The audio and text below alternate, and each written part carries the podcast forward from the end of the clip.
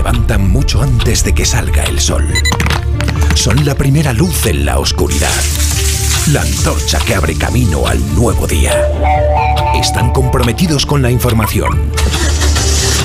Son la España que madruga.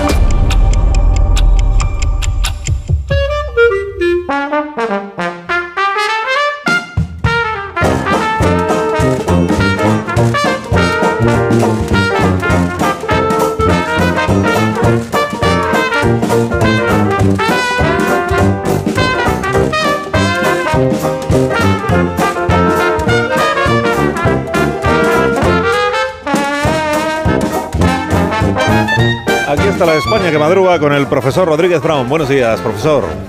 Buenos días, a pesar del gobierno. Daniel Ramírez García Mina, el nuevo. Buenos días, Dani.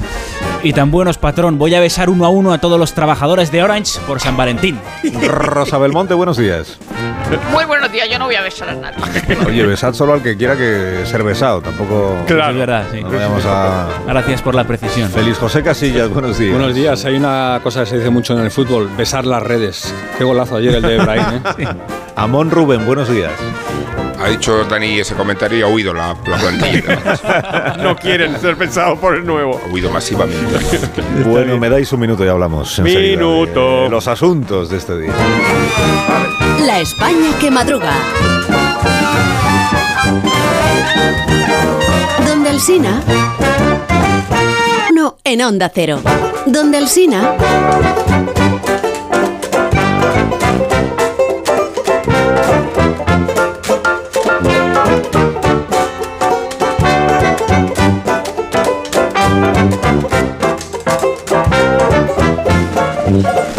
Las 8 menos 19 minutos, Uy, qué una hora menos en Canarias. Uy, uy, y hay siete preguntas y media para iniciar la mañana, la primera de las cuales es La primera de las cuales la hice ayer y voy a hacerla mañana. Muy ha bien. dimitido ya Grande Marlasca. la segunda. Hablando de dimisiones, ¿qué os parece esta elegante pregunta que Alsina le hizo ayer al fiscal general del Estado, García Ortiz? En este momento usted no se plantea dimitir por ninguna de las razones que han surgido en esta conversación. La tercera, Eh, ¿Queréis escuchar la respuesta o no hace falta? Tranquilos, lo sé, no hace falta. la cuarta, ¿Cómo va a explicarle Sánchez a sus socios soberanistas que la Fiscalía observa terrorismo en 12 de los CDR? Escuchad al propio García Ortiz. la Fiscalía sí ve delito de terrorismo en 12 independentistas. En los CDRs, claro. Claro. La quinta, Pues claro. ¿Por qué no va a nombrar Sánchez a su amiga Carmen Calvo presidenta del Consejo de Estado si Kennedy nombró fiscal general a su hermano? Es el argumento estrafalario de la propia Calvo. Y que no se preocupe García Ortiz, el hermano de Pedro es director de orquesta. la sexta, ¿Qué os parece este desliz subconsciente de la ministra portavoz Alegría? Y desde luego vamos a seguir trabajando y con, con todo el compromiso por parte del Gobierno con esa contundencia cero y que los- estos asesinatos queden, no queden impunes en ningún caso. Contundencia cero con los narcos. Contundencia cero. Qué lindo. la séptima, ¿No os parece, Carlos, tranquilo, ¿no os parece una gran decisión que a San Valentín lo decapitaran? Quizá no, porque de aquel martirio vienen estos lodos. y la media que es la última. Ha vuelto a aclarar Núñez Fijó si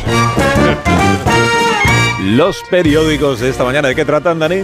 Hay una canción de George Brassens que le gusta mucho a mi compañero Rubén Amoni que dice: Muramos por las ideas, pero muramos de muerte lenta. Compañeros, después de leer los periódicos esta mañana, os anuncio que quizá tengamos que morir un poco más rápido. Portada de ABC. Alemania llama a sus socios europeos, a nosotros también, a producir armas masivamente. El canciller Scholz pide una reacción tras la amenaza de Trump de dejar de ayudar militarmente a los países de la OTAN en caso de que gobierne. Alemania no descarta siquiera la creación de un arsenal nuclear. Brassens, muramos por las ideas y que sea rapidito. Portada de la vanguardia y de la razón. Putin ordena detener a la primera ministra de Estonia por su apoyo a Ucrania. Y ahora voy cruzando el Báltico, patrón, sabes que te quiero. Leo un artículo por San Valentín que dice, ¿qué es más? ¿Decir te quiero o decir te amo? Y tengo dudas, patrón, porque yo te quiero en la revista de prensa y te amo en el monólogo de las 8 y siento que el mundo es un globo de gas letal a punto de estallar. qué lindo. En España, por fin en tierra firme, elecciones gallegas este domingo. ¿Cómo está la cosa? ¿A cuánto está la cosa? Tenemos a Alfonso Rueda, el candidato del PP, haciendo pan en la portada del mundo. La crónica de este periódico dice que el PSOE reconoce en privado estar volcado con el BNG. Asumen que no pueden ganar ellos y que tiene que hacerlo el bloque nacionalista para así echar al PP. Ana Pontón, la candidata del, del BNG, dice en una entrevista con El País, viendo el nerviosismo del PP, el cambio es imparable. Perdón, profesor, imparable. Sí. El Confidencial. Inquietud en el PP. Temen que el enredo de Feijó con los indultos impulse a Vox y les chafe el 18F. Ya lo saben, si Vox logra el 4% de los votos y se queda sin representación, el PP puede verle las orejas al lobo. Escribe Ignacio Varela en su análisis. El PP ante el 18F, susto o muerte. Quizás alguien debería sugerir al líder del PP que la mejor maniobra para evitar el daño de una polémica, dice Varela, innecesaria y estúpida es no provocarla. El paseo triunfal se ha convertido en una ruleta rusa, perdón, ruleta rusa. El titular más gráfico es el del diario.es. Feijó echa una mano al cuello a Rueda. Teodoro León Gros en su columna hace un paralelismo entre estos días y los previos a las últimas generales. ¿Y si el PP parece que va a ganar, pero ¿Y qué otros santos aparecen esta mañana en esos evangelios de la actualidad? Hace tiempo que no os hablo de mi paisano Santos Cerdán. Santos Cerdán. De las crónicas del Confidencial y de La Razón se desprende que lo ha conseguido, lo ha vuelto a hacer. ¡Aupa! Y Junts y PSOE reconducen la ley de amnistía. Pacto secreto entre Puigdemont y Sánchez con la amnistía. Lo que dicen Marcos Lamela y Carmen Morodo, que son quienes firman estas informaciones, es que PSOE y Junts han aprovechado la campaña gallega como cortina para tapar una negociación que ha sido casi diaria y que habría llegado a buen puerto. Los retoques se desconocen y se darán a conocer tras las elecciones gallegas porque no quieren que, interfieran en el resultado. Alberto Prieto en el español aporta un detalle interesante. El PNV habría jugado un papel en ese entendimiento. Habla de una alianza entre Puigdemont y Andoni Ortúzar. Ya tenemos amnistía, formidable. Haz gárgaras conmigo, profesor. Todo el mundo haciendo gárgaras con el flúor en la mañana, en el coche, en la oficina, formidable. Mientras tanto, seguimos a vueltas con los hipotéticos contactos de Feijó con los partidos independentistas. En los medios más cercanos al gobierno se habla de muchísimo contacto. En los medios más cercanos a la oposición se dice, pero si no le ha tocado.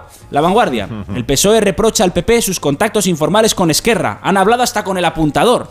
El país, los contactos del PP con Junts y Esquerra ponen a la defensiva a Feijó.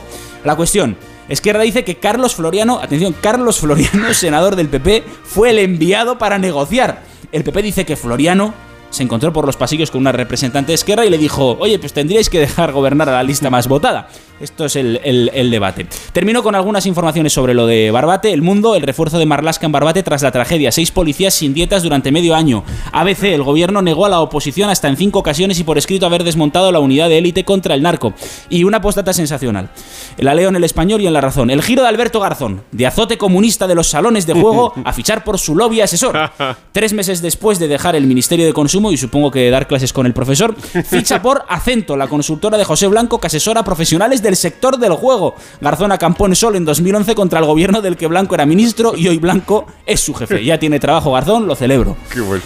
Gracias, Dani. A ti, patrón. En la hoguera de Belmonte, ¿qué arde esta mañana, Rosa? Pues recuerda Federico al comienzo de su columna en El Mundo un tuit de Alejo Vidal Cuadras que dice El hecho cierto es que Fijón no aceptó ni la amnistía ni los indultos para ser presidente del gobierno como se ha concedido indignamente Sánchez. Lo demás son monsergas.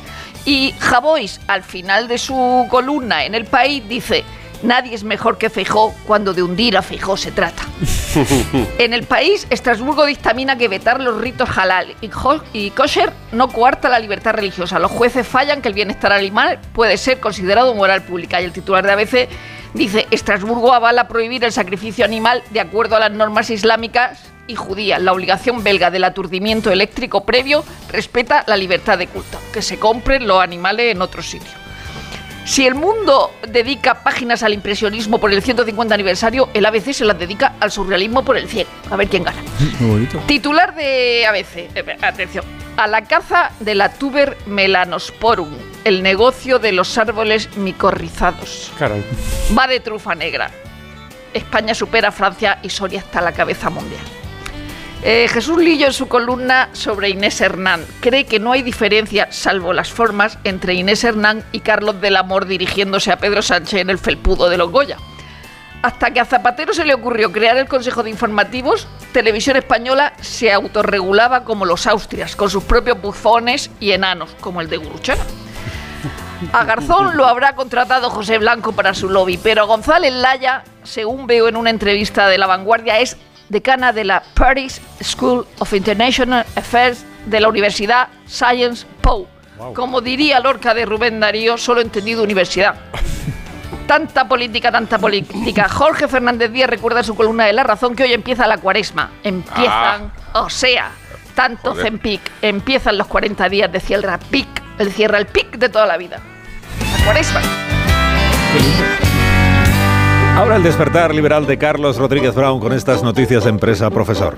Ya mismo expansión. Puig completa el pool bancario para salir a bolsa. La UPV se lanzaría antes del verano con una valoración de 15 mil millones. Y una noticia de nuestros anfitriones hoy, porque Bruselas acepta las desinversiones de Orange y Más Móvil para su fusión. También el petróleo sube un 6% en febrero. Santander y Deutsche, los más expuestos al ladrillo en Estados Unidos. Y hablando de ladrillo, una editorial de expansión que dice, el drástico hundimiento de la oferta de pisos en alquiler que se ha producido en las grandes capitales es la constatación del fracaso mayúsculo de la política de vivienda del gobierno de Pedro Sánchez. Detrás de sus anuncios populistas, la realidad ofrece un mercado roto por culpa del intervencionismo y la falta de seguridad jurídica. Eso es exactamente lo que pasa, señora. Cinco días bueno, la China, la China MG con el mercado de coches eh, el- ofrece el más barato, un compacto de 16.480 euros. El economista, la banca se inclina por el sí al cambio de accionistas de Talgo y Celsa analiza la venta de la filial nórdica pese a la crisis del acero. Vamos a la prensa económica internacional, el Wall Street Journal nos dice que bueno, a lo mejor se retrasa la bajada de tipos, pero eso no debe ser razón para que cunda el pánico. Y terminamos con la columna Lex del Financial Times que nos habla de la pues muy buenos resultados de Stellantis. Oye, su cotización ha subido casi casi un 70% en los últimos tres años. Por, por supuesto, superando a los competidores como Renault o Volkswagen o BMW.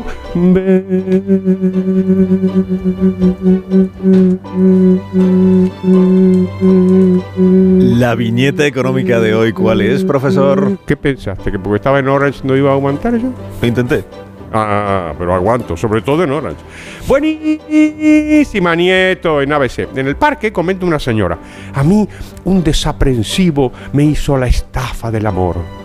Y al mismo tiempo un partido me hacía la estafa del odio. Nos queda por contar la actualidad del deporte con Félix José Casillas. Con un trabajo conjunto y coordinado ante la falta de medios, aunque lo que le faltan al Real Madrid son defensas, desmantelado el cuerpo de élite por las lesiones.